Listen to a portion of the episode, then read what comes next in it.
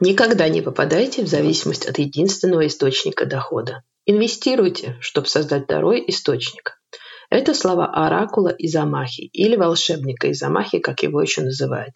Четвертый самый богатый человек в мире. Его имя Уоррен Баффет. С вами сегодня финансовая амазонка Татьяна Эдельштейн, и мы поговорим об инвестициях. Что такое инвестиции? Инвестиции – это размещение капитала с целью получения выгоды или каких-либо других благ. В прошлых выпусках мы с вами поговорили о постановке цели, о достижении постановленной цели, а также о накоплении капитала и избавлении от долгов. Следующий логичный шаг был бы поговорить об умножении капитала. Мы с вами поговорим о возможностях приумножения капитала посредством инвестиций теории выделяет четыре вида инвестиций. Первый вид – это реальные инвестиции. Это когда вы инвестируете, например, в недвижимость или покупаете готовый бизнес. Когда вы покупаете что-то, что имеет под собой какую-то реальную ценность, которая выражена в материальной форме. Также существуют финансовые инвестиции. Это когда вы опосредованно приобретаете капитал. Например, когда вы покупаете акции с целью того, чтобы их держать, и именно держать долю в компании. Существуют также венчурные инвестиции. Венчурные инвестиции – это сейчас модная тема. Это вы наверняка слышали такое название стартап. Когда вы покупаете доли в стартапе или даете заем стартапу, например, какой-нибудь высокотехнологической компании. С целью потом, когда эта компания разовьется и станет большой, крупной, богатой компанией, что вы продадите эти доли в компании или долговые обязательства этой компании и станете богаты.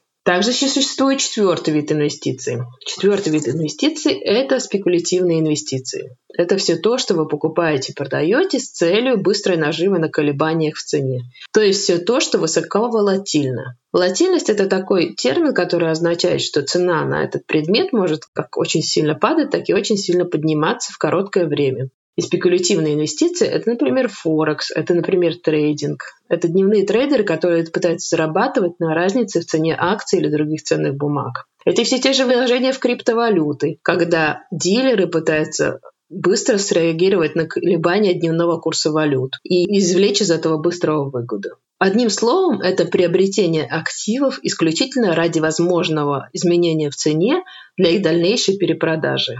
Но хватит скучной теории. Я лучше вам расскажу занимательную историю о том же Уоррене Баффете, которую описывает Глен Арнольд в своей книге «Великий инвестор». Маленький Уоррен складчину вместе со своей сестрой решил купить три привилегированные акции одной компании. Он купил их по цене 38 долларов 25 центов за одну штуку. Через несколько дней эти акции упали в цене до 27 долларов. А еще через несколько дней они поднялись в цене до 40 долларов. И маленький Уоррен решил извлечь из этого выгоду. Он продал акции, заработав на этом 5 долларов за вычетом комиссии. Удивительно в этой истории то, что еще через несколько дней акции этой же компании поднялись в цене до 202 долларов за штуку. И это в дальнейшем сформировало в том числе подход Уоррена Баффета к инвестициям. Как говорится, не существует неудач, существует лишь приобретение опыта. Наш юрист просил сказать, эта серия подкастов записана исключительно в образовательных и информационных целях. В рамках серии подкастов я не предоставляю финансовые консультации. Соответственно, не принимаю во внимание ваши цели, финансовые ситуации, ваши потребности, знания или опыт. Любые упоминания какого-либо конкретного финансового инструмента, продукта, услуги, провайдера услуг случайные и не несут оценочных суждений или побуждения к какому-либо действию. Пожалуйста, ознакомьтесь с полным текстом дисклеймера на странице подкастов. Ну, а сейчас немного занимательной статистики. Вы когда-нибудь задумывались о том, какова вероятность того, что вы выиграете в игральные автоматы? А я вот задумывалась. По данным из инвестопедии, теоретическая вероятность выиграть в игральные автоматы составляет 1 к 49 миллионам 836 тысячам 32. Путем нехитрых вычислений я могу заключить, что вероятность проигрыша, если вы играете в игральные автоматы, составляет 99,99 и много девяток процентов. Не инвестируйте в казино, это всегда приносит прибыль казино, но не приносит прибыли вам лично. Как вы знаете, игру на рынке ценных бумаг часто сравнивают с казино. И тут я не могла обойти этот вопрос стороной. Какая же статистическая вероятность потерять деньги на рынке ценных бумаг? И есть ответ. Если мы смотрим на исторические данные за 20 век, то рынок акций работал в среднем с доходностью 5,8% годовых после учета инфляции. Для сравнения, золото приносило доходность на протяжении 100 лет не более чем 1,3% годовых после учета инфляции. Эта мировая статистика была опубликована в книге «Триумф оптимистов», которую написали три профессора экономики из университета Принстон. В то же время анализ данных с большой торговой платформы eToro показал, что в среднем 80% активных спекулянтов или дейтрейдеров, о которых я вам раньше упоминала, теряют деньги в течение года. К сожалению, я не нашла статистики по Российской Федерации, но я нашла статистику по странам Балтии, например. Евростат показывает, что основной способ инвестиций в странах Балтии – это вложение на срочные депозиты. Второй по популярности вид инвестиций – это, как вы могли догадаться, инвестиции в недвижимость. И если посмотреть в целом, то домохозяйства в странах Балтии вкладывают в ценные бумаги в среднем в 5 раз меньше, чем аналогичные домохозяйства в Европейском Союзе, например. А от Соединенных Штатов Америки мы вообще отстаем на световые года и парсеки. Думаю, традиции плюс-минус на всей территории бывшего Советского Союза одинаковы. Я думаю, что люди очень консервативны по отношению вложения в ценные бумаги, фондовый рынок. И причину этого много. Это и плохое реноме, это незнание, непонимание механизмов этого рынка, это отсутствие финансовой грамотности, это плохой опыт у родителей, то есть наследственная память, которая говорит о том, что вы потеряете деньги. Но перед тем, как перейти к моим соображениям, давайте обратимся к цифрам, потому что они обычно не врут. По данным Статбюро, уровень инфляции в Российской Федерации в годовом исчислении на ноябрь 2020 года составил 4,44%. По данным Банка России, средневзвешенные годовые ставки по срочным депозитам сроком до одного года составили 3,23%, а свыше одного года 4,13%. Это мы говорим о ставках депозитных вкладов в рублях. То есть, еще раз, инфляция составляет 4,44%, а депозитные ставки 3,23% и 4,13%, если мы говорим о вкладах в рублях сроком выше одного года.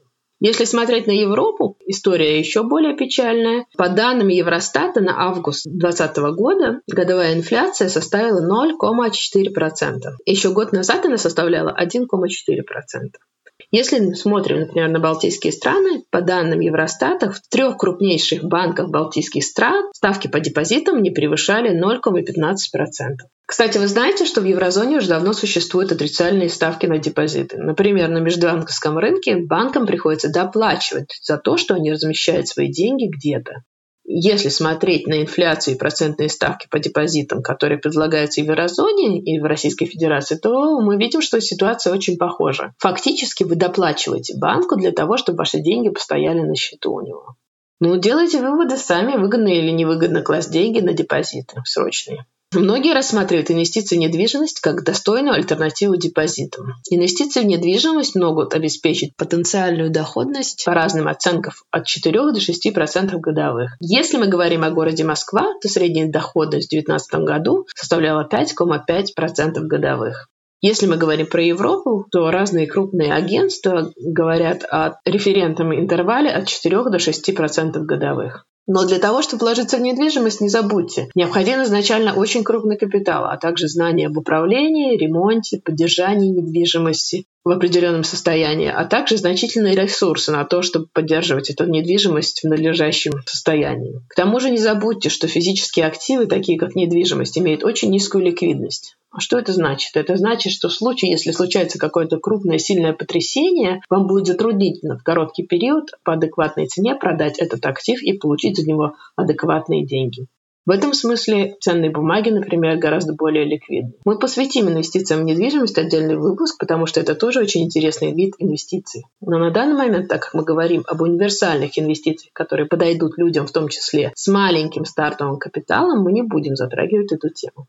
Вы помните, как я раньше упоминала, что по статистике примерно 80% дневных трейдеров или непрофессиональных спекулянтов на фондовом рынке, которые играют на различных платформах, теряют деньги в течение года? Да, это правда. Так закономерный вопрос, почему я это слушаю, зачем надо инвестировать деньги в ценные бумаги и фондовый рынок, если большинство людей теряют деньги? Ответ очень прост, и он тоже хранится в статистике. В долгосрочных исследованиях говорится о том, что если смотреть на все возможные виды инвестиций, именно рынок ценных бумаг, конкретно акций, сравнивая все возможные способы инвестирования, принесли наибольший доход своим владельцам в долгосрочной перспективе. Я не зря упоминала ранее трейдеров, спекулянтов, потому что, опять же, те же исследования показывают, что в краткосрочной перспективе, а здесь я говорю о периоде до года или, может, даже до двух лет, большинство непрофессиональных инвесторов, которые играют на фондовом рынке, а я хочу употребить слово именно «играет», потому что это сопоставимо статистически с игрой на рулетке, скорее всего, потеряют свои деньги. И на мой взгляд, и по моему опыту, который в сфере инвестирования довольно значим, в том числе профессиональный опыт, этому всего два объяснения и две причины. Первая причина – это человеческая эмоция и человеческое эго. И второе – это отсутствие базовых знаний, отсутствие финансовой грамотности, которую я все время упоминаю. Если с эмоциями все понятно, и это то же самое, что упоминает в своей книге Роберт Киосаки богатый папа, бедный папа, вы наверняка слышали это название, если задумывались об инвестициях. Это страх, это жадность, это алчность, это сомнение, надежда, а также гигантское-гигантское самомнение, которое отличает большинство спекулянтов, которых я встречала. Нежелание учиться. И это гигантское эго. И если эмоции и ваше эго – это то, с чем вы можете справиться самостоятельно, я надеюсь, то финансовая грамотность и базовые знания об инвестировании – это то, с чем я вам могу помочь. Я надеюсь, что всем этим дискурсом вопросом я вас не демотивировала, и что вы все еще со мной и слушаете меня. И потому вот вам забавный факт. знаете, что самые лучшие инвесторы по исследованиям Fidelity – это либо мертвецы, либо те люди, которые забыли о том, что у них есть вклады. И это означает лишь то, что не надо быть невероятным экспертом для того, чтобы быть удачливым инвестором. Это значит лишь то, что практически никто не способен предусмотреть и предугадать, как поведут себя фондовые рынки. Главное – это научиться контролировать свои эмоции, как я уже говорила. И это также соответствует принципам работы Уоррена Баффета. А также это значит, что инвестирование – это не квантовая физика. Вам не нужно быть ученым-ракетостроителем, чтобы инвестировать.